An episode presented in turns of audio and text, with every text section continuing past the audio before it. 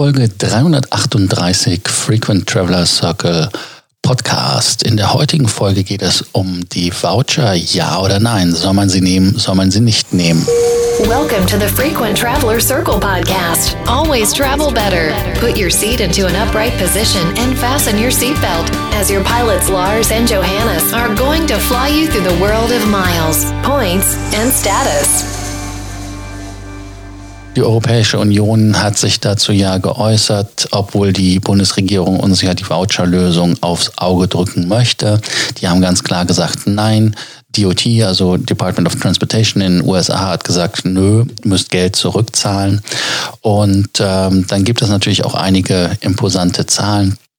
Da sagte Michael O'Leary, er hätte nur ein Viertel vom Staff, was normalerweise da ist und die pro Monat 10.000 Rückerstattungen abarbeiten. Jetzt seien es aber 10 Millionen.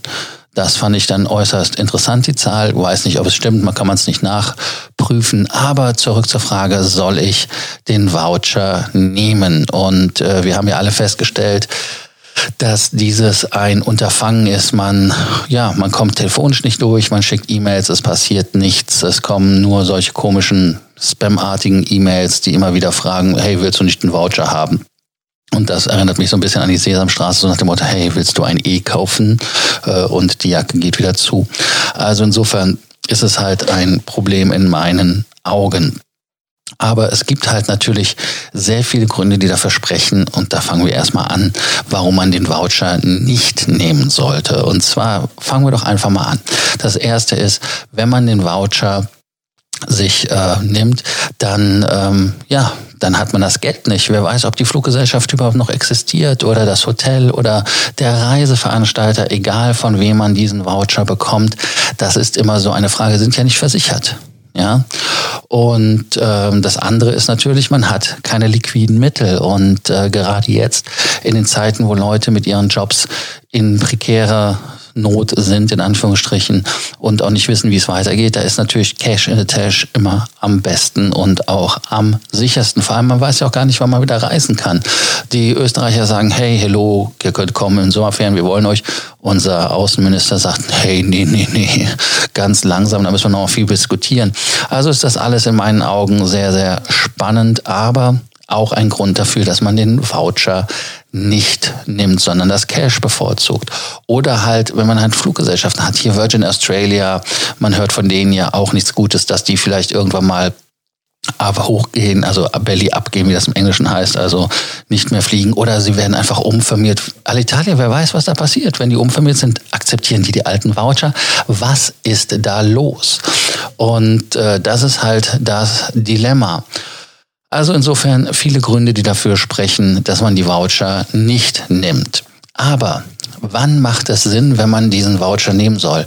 Das heißt also, wenn man äh, von der Fluggesellschaft einen höheren Wert bekommt. Lufthansa gibt ja 50 Euro on top, zum Beispiel, unabhängig vom Wert. Ne?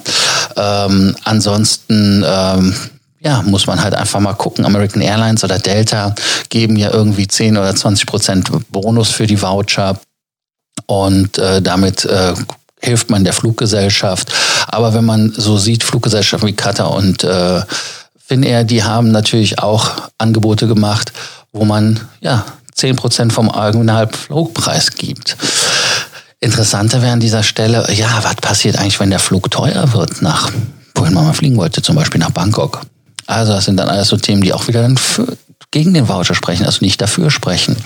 Und ähm, wichtig ist halt wirklich, dass man, wenn man diesen Voucher bekommt, dass man das Kleingedruckte liest.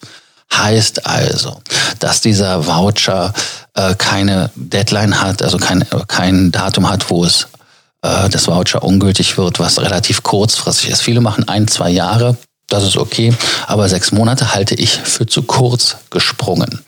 Oder aber auch, wer kann diesen Voucher nutzen? Ist die Voucher übertragbar? Kann ich den benutzen nur für mich selber? Also das sind alles Themen, die man sich angucken muss, bevor man so einen Voucher akzeptiert.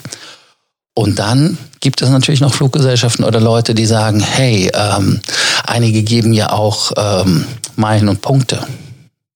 Da würde ich ganz von abraten, weil so ein Voucher hat wesentlich mehr Wert als Meilen und Punkte. Was ist eure Meinung dazu? Seid ihr auf der Seite der Bundesregierung? Seid ihr auf der Seite der EU?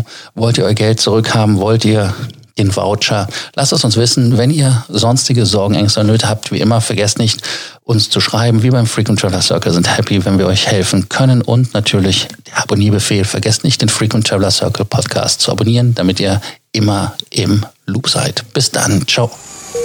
Thank you for listening to our podcast, Frequent Traveler Circle. Always travel better.